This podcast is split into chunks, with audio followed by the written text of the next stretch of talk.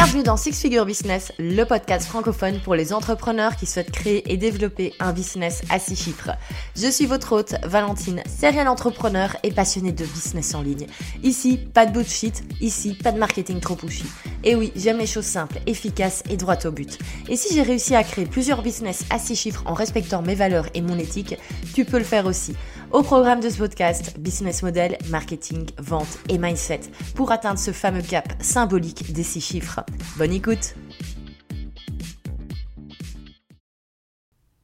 Bonjour et bienvenue dans un nouvel épisode qui va être la suite logique de l'épisode précédent où je vous expliquais pourquoi c'était important et même indispensable de développer ce chiffre d'affaires.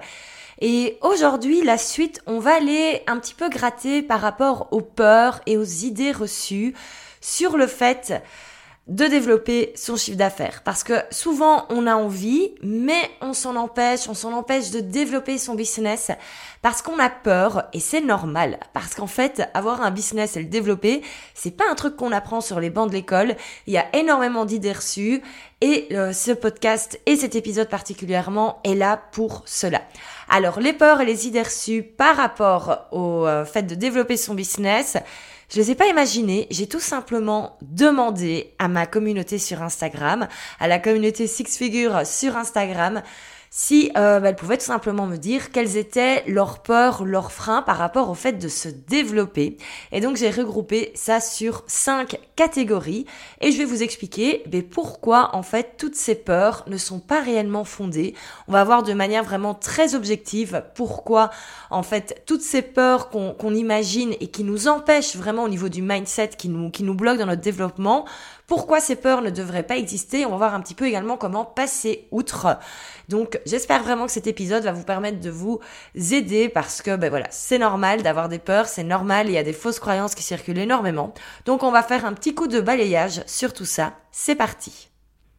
Alors première croyance numéro 1 avoir un business qui se développe, ça veut dire moins de temps libre pour soi, pour sa famille, pour ses amis, etc. Alors non, ce n'est pas forcément vrai. C'est certain que quand on se développe, à un moment, il va falloir travailler. Il y a rien sans rien, ça c'est normal, c'est pas du jour au lendemain que tout d'un coup, vous allez arriver dans votre position de CEO dans un business avec 15 personnes qui bossent pour vous, tous les systèmes qui sont mis en place, tout qui tourne, et vous, vous pouvez gentiment rentrer chez vous à 15 heures. Non, ça, dans la réalité, ça n'existe pas. C'est une réalité future, mais il va falloir bosser un petit peu pour mettre tout ça en place. Donc ça, on est d'accord. Mais de manière générale, dans la vie, il faut bosser quoi qu'il arrive, même si vous ne voulez pas vous développer, vous devez quand même bosser pour rester au niveau où vous êtes. Donc concrètement, autant travailler pour se développer tant qu'à faire. Alors concrètement, est-ce que avoir un business qui se développe et un business peut-être à six chiffres, est-ce que ça veut dire qu'on a moins de temps pour soi? Eh ben non, ça c'est faux. Parce que justement, quand le business est développé, quand on a un plus gros chiffre d'affaires, eh ben en fait, on peut se permettre plus facilement de déléguer. Et oui, et donc ça fait qu'il y a des personnes qui peuvent ben, faire une partie du travail, ce qui fait qu'on a plus de temps libre pour nous. Alors là, je vais donner un exemple très très concret, une personne que j'adore dans le milieu du, du, web, du business en ligne, c'est Geneviève Gauvin. Euh, Jen qui est très connue pour son podcast Les vraies affaires, et Jen est également connue pour son rythme de vie, parce qu'il faut savoir qu'elle travaille 20 heures par semaine uniquement. Et oui, pourquoi? Parce que justement, elle s'occupe de son petit garçon, parce que justement, elle a envie de profiter de sa famille avec, avec son compagnon, et donc, ils ont et son compagnon, qui d'ailleurs est également infopreneur, ne travaille pas plus d'heures qu'elle. Il me semble qu'il est aussi à 20 heures semaine, quelque chose comme ça. Et donc on le voit, c'est totalement possible.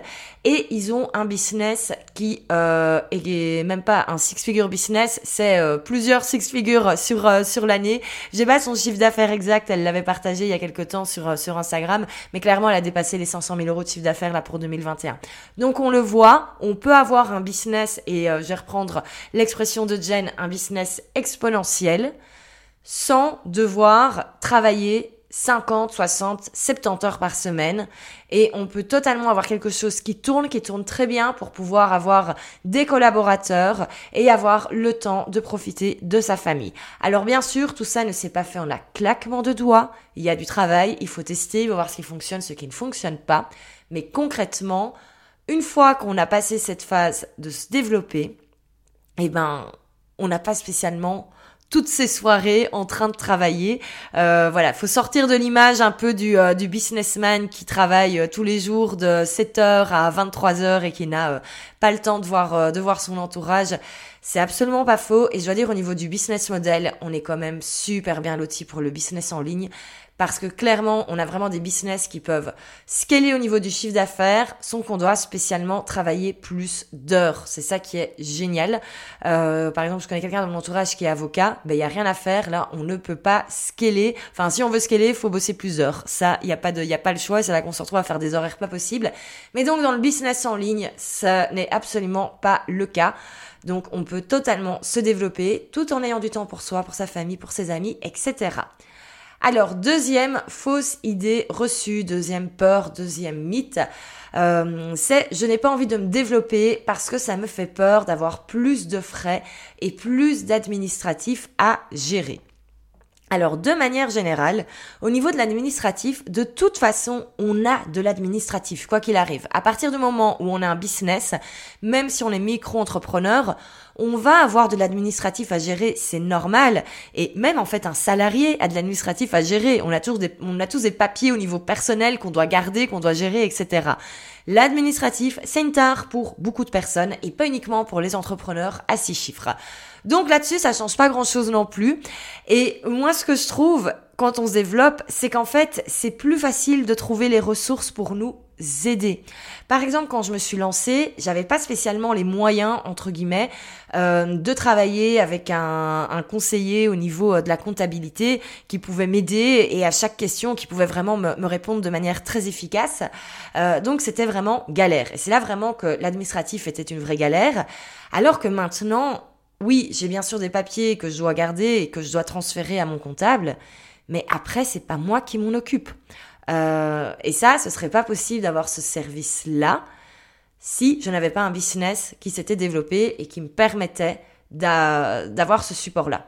Donc oui, il y a plus d'administratifs à gérer. C'est clair que maintenant, moi, je suis en société, euh, que je vends partout dans le monde, il y a un truc au niveau de l'administratif à faire. Il y a une certaine charge au niveau de l'administratif, mais elle a été vraiment très simplifiée. Et je dois dire, au niveau admin, facture, etc., je passe honnêtement 5 à 10 fois moins de temps que quand euh, qu'il y a quelques années. Et je me souviens à l'époque, j'avais pas encore par exemple de système de facturation automatique. Je passais mon temps à faire toutes les factures manuellement dans Excel. Mais quelle perte de temps J'en ai passé des soirées à faire mes factures pour euh, les mensualités de prêt-à-poster tous les mois. Et bien sûr, je faisais des erreurs. Et bien sûr, les erreurs, ben, ça finit par coûter cher. Donc clairement, se développer, ça veut pas dire que nous, on va passer plus de temps sur l'administratif. Il y aura peut-être plus d'administratif, mais c'est pas nous qui allons nous occuper. On va pouvoir déléguer tout ça. Alors vient du coup la question des frais. Et ça, j'en avais déjà parlé euh, dans l'épisode euh, précédent. Bien sûr, pour certains business, se développer, ça veut dire plus de frais. Euh, si vous vendez des t-shirts, ben, si vous voulez vendre 1000 t-shirts, vous allez devoir acheter plus de matières premières que si vous voulez en vendre 100. Donc forcément, les frais augmentent. Dans le business en ligne, on n'a vraiment pas cette même, cette même échelle au niveau frais revenus. Pourquoi? Parce qu'on a justement quelque chose d'exponentiel et clairement, par exemple, je vais prendre le cas d'Ask Academy. En ce qui me concerne, que je vende 100 fois ce programme ou 1000 fois, au niveau des frais, je ne vais pas payer plus cher. Je ne vais pas payer spécialement plus de frais. Je vais peut-être prendre quelqu'un pour m'aider, pour répondre aux questions des membres, etc. C'est logique mais on n'est pas sur quelque chose qui va grandir, qui va avoir un pourcentage exact par rapport au chiffre d'affaires. Et imaginons, j'en ai vendu 1000, je peux en vendre 1500, ce sera toujours la même chose que si j'en vends 1000 au niveau des frais, parce que j'ai pas besoin d'avoir à 150 personnes qui s'occupent de répondre aux questions des membres. Donc oui, il y a des frais qui vont augmenter. Euh, je le disais, bah, par exemple, moi maintenant, j'ai au niveau de la comptabilité, j'ai vraiment une très bonne aide. Et donc bien sûr, tout ça, c'est des frais. Mais après, le business permet de le payer également. Donc c'est également à soi à savoir un petit peu équilibrer ses frais, ses revenus, etc. Mais ça reste quand même beaucoup plus simple quand on a une plus grosse trésorerie de savoir mais qu'est-ce qu'on peut faire comme frais et un petit peu choisir où est-ce qu'on décide de faire des frais pour pouvoir être aidé. Moi par exemple, pour l'instant je me fais pas aider par rapport à tout ce qui est montage de podcast, par rapport à tout ce qui est euh, création de contenu, etc. Parce que c'est quelque chose que j'aime. Mais si je détestais ça, j'aurais honnêtement, je l'aurais déjà délégué parce que j'ai la possibilité de le faire. Chose que je ne pourrais pas me permettre il y a quelques années auparavant. Donc oui, forcément, quand le business augmente, on va avoir plus de frais, c'est logique, mais ça ne veut pas dire que les frais vont augmenter autant. Troisième peur, troisième idée reçue, avoir un business qui se développe et scaler jusqu'aux six chiffres, c'est avoir du coup trop de responsabilités et ça peut faire peur. Alors là, il faudrait voir qu'est-ce qu'on veut dire par responsabilité. Je pense qu'en fait, responsabilité, ça englobe tout le côté administratif, frais, etc. Ça, je viens d'y répondre. Maintenant, on va parler d'un autre type du coup de, responsabilité. Ça peut être la responsabilité par rapport au client, parce que c'est ça également qui peut faire peur. C'est peut-être de ne pas savoir gérer. Si on se développe, ben forcément, ça veut dire plus de plus de clients. Ça peut être plus plus d'élèves dans une formation en ligne. Et ça peut faire peur, en fait, de ne peut-être pas savoir gérer cet afflux d'étudiants et de pouvoir euh, répondre à tout le monde de manière efficace. Et c'est très bien, en fait, de se poser cette question. Cela dit, il faut quand même se rendre compte que euh, scaler jusqu'aux six chiffres et développer son business de manière générale, c'est pas un truc qui se fait du jour au lendemain. C'est pas tout d'un coup où on va se réveiller et que tout d'un coup, sans qu'on ait rien fait, il y aura 150 inscrits à notre formation. Si c'était le cas, on serait déjà tous millionnaires dans le monde du business en ligne.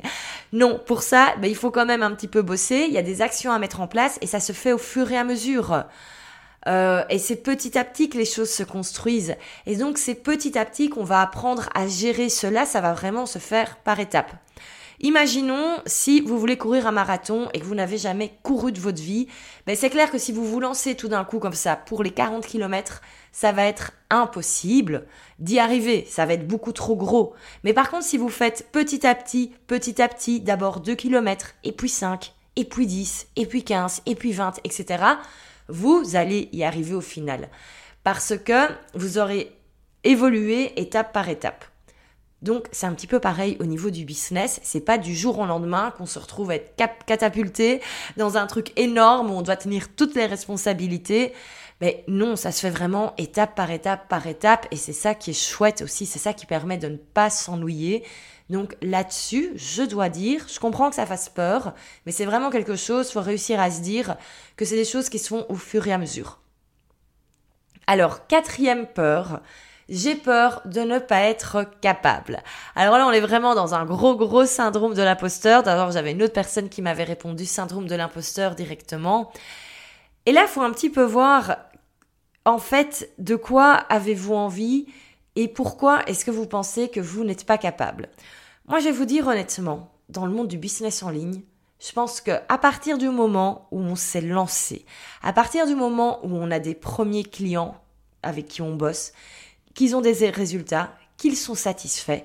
Il n'y a aucune raison pour que vous ne puissiez pas vous développer. Vous avez la capacité. Alors par contre, ce qu'il faut, c'est avoir les bonnes actions. Il faut, savoir ben, quoi faire dans quel ordre. Et c'est pour ça que justement, il y a des programmes comme la Six Figure Academy qui sont là pour aider. C'est justement pour expliquer que faut-il faire dans le bon ordre petit à petit. Et comme cela, on arrive à ces résultats et c'est là qu'on prend confiance et c'est là qu'on se rend compte qu'on est capable de le faire. Parce que c'est clair que c'est un petit peu compliqué de tout imaginer par soi-même. Euh, moi, je n'aurais jamais évolué si je n'avais pas suivi des séminaires, des formations, si j'avais pas eu du coaching, du mentoring. On m'a tout simplement expliqué comment faire les choses et c'est petit à petit que je m'en suis senti capable.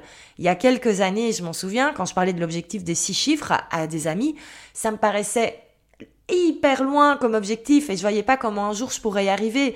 Et je me souviens que j'avais dit une fois à un ami, le jour où j'atteins les six chiffres, le jour où je fais les 100 000 euros de chiffre d'affaires, ça y est, je serai arrivé au summum du business, je serai vraiment arrivé à mon objectif et là c'est bon, j'aurai réussi. Bah, il se trouve que j'y suis arrivée beaucoup plus rapidement. Pourquoi? Parce que bah, j'ai suivi certaines méthodologies D'abord, je l'ai fait en une année, et puis je l'ai fait en un trimestre. Et clairement, ça montre qu'au final, quand on apprend à faire les choses, on se sent beaucoup plus capable. Et surtout, c'est facile à reproduire. Et on peut faire ça de plus en plus vite. Et ça nous permet également ben, de lancer d'autres choses. Donc, vous êtes totalement capable. Il n'y a pas de, y a pas de raison. Par contre, ce qu'il faut, c'est qu'il faut quand même tenir sur la régularité. Mais là-dessus, il n'y a, y a pas de secret. Et c'est même pour une activité de, de freelance, par exemple, qui va générer, par exemple, 20, 30 cas par, euh, par, euh, par an. Vous devez être régulier dans ce que vous faites au final. Vous devez être régulier dans votre administratif. Vous devez être régulier avec votre communication, votre marketing pour trouver constamment des clients. Et donc, là-dessus, il n'y a pas une grosse différence au niveau du fait d'être capable. Si vous êtes capable actuellement aujourd'hui de trouver des clients, de délivrer du bon travail, d'avoir des personnes qui sont satisfaites, mais il n'y a pas de raison que vous ne puissiez pas le faire et que vous ne soyez pas capable de le faire à une plus grande échelle. Vous pouvez me croire là-dessus. Alors on va terminer avec la dernière idée reçue et c'est ma préférée. Je l'adore. Je remercie vraiment la personne qui me l'a envoyée par message privé parce que c'est vraiment super intéressant et il faut savoir que euh, au plus je discute par MP, au plus je me rends compte qu'il y a vraiment un, certain manque alors d'éducation, je le dis pas de manière péjorative, hein. je le dis, c'est vraiment, on nous apprend pas les bonnes choses à l'école. Enfin, on nous apprend des bonnes choses, mais il y a beaucoup de choses qu'on devrait nous expliquer en plus. Et euh, c'est tellement dommage qu'on ne soit pas plus au courant de comment ça se passe au niveau des finances quand on a sa société, parce qu'il y a une vraie différence avec le salariat. Et c'est vrai que quand on entend des informations à gauche, à droite, dans des podcasts, etc., ou euh, sur des posts Instagram, je comprends que certaines informations peuvent être mal comprises, parce que forcément, on n'a pas, nous, cette éducation financière. C'est pas un truc qui est inné. Et donc, c'est pour ça que c'est important également un petit peu de réexpliquer les choses, de mettre dans le contexte. Et donc, c'est euh, c'est pas vraiment une peur, c'était plutôt un blocage, une interrogation. Euh, donc, la personne qui m'a contacté me disait, mais en fait, moi, je ne vois pas vraiment l'intérêt de me développer. Parce que j'ai l'impression que quand le chiffre d'affaires augmente, au final, notre rythme de vie Enfin, notre style de vie ne va pas forcément augmenter et on va pas forcément pouvoir se verser un plus grand salaire. Donc, quel est l'intérêt, entre guillemets, de s'ennuyer à se développer si on va pas avoir un plus gros salaire à la fin du mois? Et je peux totalement comprendre et là-dessus, je suis d'accord. Alors en fait, d'où venait cette interrogation? C'est vrai qu'il y a pas mal de personnes dans le monde du web qui partagent leurs revenus, etc. Et c'est génial, la transparence comme ça, j'adore. Euh, et en fait, ça venait d'un podcast d'une d'une infopreneur qui expliquait que euh, son business avait c'était vraiment vraiment bien développé. Euh, on allait dépasser les 7 chiffres et elle avait donné le salaire mensuel qu'elle se qu'elle se donnait, qui était quand même déjà un beau salaire mensuel. mais la personne qui m'a contacté me disait voilà, au final, par rapport au chiffre d'affaires, par rapport à tout tout le chiffre d'affaires qui est brassé, je trouve que le salaire au final pour euh, pour la patronne entre guillemets, c'est un peu peu. Est-ce que ça en vaut la peine au final le fait de bosser énormément, le fait euh, voilà ben, de quand même devoir travailler sur son business tout le temps, est-ce que ça en vaut la peine au final? Et là-dessus, c'est pour ça qu'il faut faire vraiment attention quand il y a des chiffres qui, qui, qui circulent. C'est parce que faut toujours bien remettre dans le, dans le contexte et euh, personne ne donne de mauvaises informations, attention, hein, faut pas que ce soit déformé ce que je dis, mais c'est juste que parfois en fait il y a tellement de choses à prendre en compte pour bien comprendre la situation financière d'une entreprise, de son fondateur, euh, qu'on peut pas s'arrêter en fait sur une petite phrase qu'on a entendue dans un épisode de podcast. Parfois, faut aller creuser un petit peu plus loin. Alors, comment ça se passe au niveau du salaire justement euh, de quelqu'un qui est chef d'entreprise? Attention, ici, ce que je dis n'engage que moi. Euh, faut savoir également que tout ce qui est un petit peu fiscalité, forcément, c'est différent dans tous les pays. Moi, je suis en Belgique, donc je vais dire plutôt des choses par rapport à la Belgique, mais je pense pas que ce soit très différent pour les autres pays au niveau du fonctionnement. Euh, faut bien comprendre que quand on est chef d'entreprise comme moi c'est le cas, je ne suis plus euh, indépendante, je suis euh, considérée comme chef d'entreprise. Donc en fait, je reçois tous les mois un salaire officiel de mon entreprise. J'ai une fiche de paye qui est générée automatiquement. J'ai vraiment des fiches salariales qui sont bien bien établies. Euh, et donc j'ai un certain salaire et forcément c'est moi qui ai décidé de ma rémunération. Comment est-ce que cette rémunération a été calculée? En fait, j'ai tout simplement calculé le minimum syndical, ce dont j'avais besoin pour pouvoir vivre tous les mois, c'est-à-dire payer le crédit de mon appartement, payer euh, ben quand même ma vie de tous les jours, mes courses, etc., payer mes loisirs, parce que comme tout le monde, j'aime bien de temps en temps aller, aller au restaurant, aller boire, aller boire un verre, aller au cinéma, etc. Et voilà, mais concrètement, actuellement, moi, je n'ai pas besoin de recevoir 10 000 euros tous les mois sur mon compte privé. Ce serait sympa, j'irais faire beaucoup de shopping, mais concrètement, soyons honnêtes, j'en ai pas besoin. Et au bout d'un moment, ben, je ne vais pas manger cinq fois plus tous les soirs sur prétexte, sous prétexte que ça y est, le business s'est développé et que je peux me verser un plus gros salaire. Non, en fait, il faut comprendre au niveau du mindset, quand on est comme ça en entreprise et quand on a cette position de chef d'entreprise, on va se verser son salaire un petit peu minimum syndical, entre guillemets. Et pourquoi est-ce qu'on fait ça? C'est tout simplement parce que c'est plus intéressant fiscalement, c'est pour payer moins d'impôts. Et qu'est-ce qui va se passer, en fait, à la fin de l'année ou même pendant l'année? Ben, déjà, il faut comprendre que notre société va payer certains frais pour nous. Euh, moi, par exemple, euh, tout ce qui est matériel informatique, c'est clairement ma société qui paye tout. C'est pas moi. Euh, imaginons demain mon iPhone crash, je dois m'acheter un nouvel iPhone. Je ne vais pas aller chercher ça avec mon argent personnel. Je vais le faire avec le compte de la société. Là-dessus, c'est assez logique. Bon, c'est clair que je m'achète pas un nouvel iPhone tous les jours, mais comme ça, on comprend un petit peu la logique. Un autre inverse, euh, j'ai envie de m'acheter une belle robe à paillettes pour le nouvel an, un événement totalement privé qui a rien à voir avec le boulot. Mais là, je vais acheter ça avec mon argent privé, avec le salaire que je me suis versé chaque mois.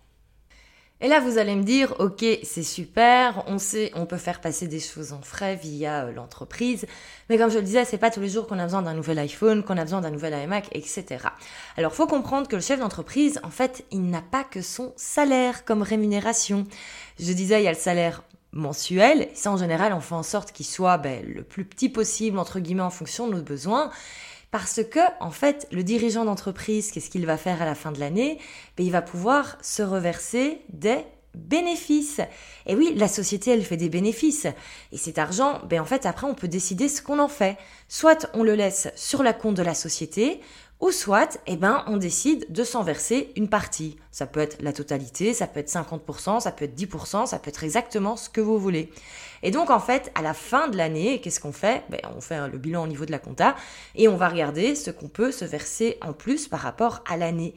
Et c'est là que clairement, c'est beaucoup plus intéressant de pouvoir se développer parce que au plus le bénéfice est grand, au plus on peut potentiellement se verser de l'argent entre guillemets. Alors, il y a plein d'autres choses qui, qui existent et je ne vais pas rentrer dans les détails parce que ce n'est ni mon métier ni mon expertise, mais je voulais là-dessus ce soit clair. Il faut bien comprendre qu'à partir du moment où on est en société, il n'y a pas que le salaire. Donc, si vous entendez un entrepreneur sur le web qui vous dit moi je me verse autant, attention, ça doit bien être quelqu'un qui n'est plus en micro-entreprise, ça doit vraiment être quelqu'un qui est en société, euh, qui a vraiment voilà une vraie une vraie société eh ben, il n'y a pas que le salaire, il y a le salaire mensuel qu'on se verse, ça c'est limite obligatoire, mais par contre, il y a plein de choses à côté, il y a euh, les dividendes, euh, nous en Belgique, on peut également se reverser des droits d'auteur, donc moi par exemple, à la fin de l'année, je vais me reverser un pourcentage de droits d'auteur par rapport à la vente des formations parce que je les ai créées de A à Z et donc c'est un travail au niveau, ben, il y, a, y, a, un impact au niveau de droits d'auteur et donc je vais pouvoir me verser une partie en plus. Et donc c'est là que c'est sûr que c'est un petit peu différent parce qu'il faut apprendre à calculer différemment. On a le salaire qui tombe tous les mois et à la fin de l'année on peut avoir également ben, tout d'un coup une plus grosse rentrée qu'on va pouvoir ben, du coup ça euh, en profiter toute l'année à venir. Euh, il y a également plein d'autres choses qu'on peut faire si jamais à un moment euh, on a besoin de sortir de l'argent de la société parce que on a des, frais privés, c'est possible également, il y, a, il plein de choses. Mais donc, faut bien se rendre compte qu'on ne se verse pas, entre guillemets, que le salaire mensuel. Il y a des choses en plus. Et donc, bien sûr, c'est clair que quand votre chiffre d'affaires va se développer, ben, votre rythme de vie va se développer, toutes les, votre pouvoir d'achat va se développer. Pas forcément que par rapport à votre salaire, mais également par rapport ben, à plein d'autres avantages. Et ça, il y a des choses qui se, qui se calculent au niveau fiscal. On va pas rentrer dans les, on va pas rentrer dans les détails parce que sinon, je sens que toutes les personnes dans le domaine de la fiscalité vont dire que je raconte n'importe quoi parce que c'est vraiment du cas par cas. Euh, mais sachez que voilà, il n'y a pas uniquement le salaire. Donc si vous voyez une telle ou un tel qui vous dit, euh, moi je me verse autant par mois, eh ben c'est peut-être pas spécialement ce que la personne oui, c'est ce qu'elle reçoit chaque mois, mais peut-être qu'à la fin de l'année, elle va se verser euh, 50, 60, 100 000 euros en plus à la fin de l'année, par exemple. Donc, il faut bien se rendre compte de ça également. Moi, c'est une raison pour laquelle, en ce moment, je ne partage pas spécialement mes euh, revenus. Enfin, le chiffre d'affaires, ça, il n'y a pas trop de soucis mais parce que comme j'ai fait récemment ce virement, enfin récemment, il y a quelques mois, je suis passée en société, c'est des nouvelles règles du jeu entre guillemets à apprendre et c'est vrai que le salaire que je me verse n'a pas spécialement, en fait, ne reflète pas en fait le rythme de vie que ma société me permet d'avoir. Pourquoi? Parce qu'en fait, il y a toutes ces choses en plus qui viennent en plus du salaire mensuel. Et donc ça, pour moi, c'était important également de l'expliquer et de voir un petit peu comment ça, comment ça se passait. Parce qu'effectivement, comme je disais, il y a un travail d'éducation à faire à ce niveau-là, parce que c'est des choses qu'on ne nous apprend pas sur, euh, sur, le, sur les bancs de l'école. Euh, moi, c'est des choses que j'apprends euh, d'année en année.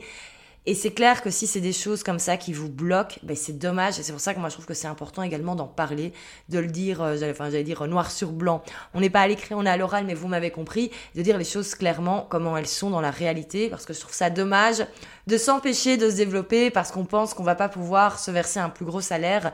Sachez que si votre business se développe, a priori, votre rythme de vie va pouvoir se développer également. Ça, c'est logique. Donc voilà pour ma réponse à cette cinquième question, euh, cette cinquième peur, euh, mythe, idée reçue par rapport au fait de développer son business. Donc je pense qu'on a brassé pas mal de sujets. J'ai essayé de les résumer sur cinq catégories, comme ça c'était pas trop lourd et on avait un épisode assez digeste. Si vous avez d'autres questions par rapport à cela, n'hésitez absolument pas à me le faire savoir, soit dans le visuel du podcast sur Instagram, euh, venir le dire par commentaire, tout ce que vous voulez. Je trouve ça hyper hyper intéressant. Moi vous le savez. J'adore dégommer tous les mythes, tous les idées reçues par rapport bah, au fait de développer son, son business, parce qu'il n'y a clairement pas assez d'informations à ce sujet, et on se retrouve parfois bloqué avec des idées reçues qui sont qui sont juste en fait l'inverse de la réalité, je trouve ça dommage. Donc n'hésitez absolument pas à venir euh, m'en parler en MP, ce sera super intéressant. Et si maintenant vous vous dites OK, c'est super, j'ai capté, se développer, je peux le faire, oui, ça va demander une certaine responsabilité, mais c'est différent. De toute façon, j'ai déjà des responsabilités, donc autant au final se développer pour avoir plus de facilité, pouvoir déléguer, etc. Si vous avez envie d'apprendre à le faire efficacement, eh ben moi je vous invite à aller écouter et regarder la masterclass. Six étapes pour se développer sereinement et scaler jusqu'au 6 chiffres. C'est la masterclass signature de la Six Figure Academy. C'est la masterclass qui va vous expliquer tout le système.